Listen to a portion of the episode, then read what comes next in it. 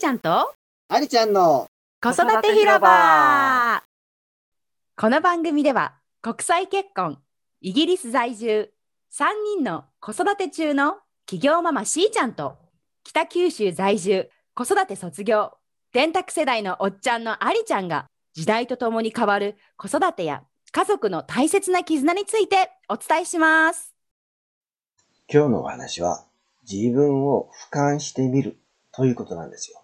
これってすごく大事だと思うんですよね。過去にどんな辛いことがあったとしても、どんな楽しいことがあったとしても、そのまんま過去の出来事を客観的に見ると、自分がどうだったか、今それがどう繋がってるかっていうのが、なんとなく分かってくるんですよね。このなんとなくでいいから、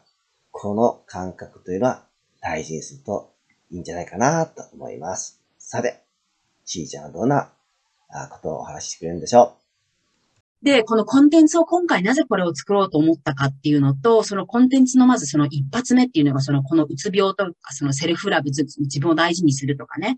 そういうのも結局意味があってそれしたんだなってすごく今腑に落ちているというか、その、今さ、その自分、そのコンテンツを作るにあたってね、あの、アリちゃんからいろいろとアドバイスをもらって、そのコンセプトを決めるとか、じゃあ1話にこういうのとか2話とかってこうやってたじゃない？それで自分のさ、その過去のことを、うーん、振り返って、で、体系化をして、で、それをアウトプットしてるじゃない？今。そうそう。うん人に伝えるためには、じゃあどうしたらいいんだろう？その、この感覚じゃわからないから、じゃあそれをどういうふうに言えばいいんだろうとか整理をしてるじゃない？うん。で、この前言ったさ、ほら、ADHD のさ、うんあの、それ、その、その二次症状として、そのうつとかも挙げられるとかっていう、それをもうちょっとね、こう、俯瞰した視点で見れるようになったわけよ。おーどんなで、その時は、そ、その起きてる時は、その当事者なわけよね。うんで、アリちゃんに話してた時は、いや、昔こんなことがあってさっていう、その過去をまあ乗り越えた人だったわけよ。うん。で、実際にコンテンツを作るってなったら、さらにそこから客観視して、じゃあその時の自分がどうだったのかとか、じゃあ今どう変わったのかっていうのだったんだけど、で、そこからその、さらにこう、なんていうの、ズームアウトしてっていうか、別のこうカメラっていうかさ、で、見た時に、あ、打つっていうことも、必ずしも、まあ自分がそうだったように、これが原因だと思っていることとも限らないんだなっていうのがまず一つだし、もちろん、結局のところ栄養とか睡眠とか生活習慣もやっぱり大事な要素であるし、なんかそれと同時にね、本当にその、このシンクロを感じるのがね、うんあの、やっぱり見えないものの存在っていうのも大きいんじゃないかなってすごく一つあったわけよ。うん。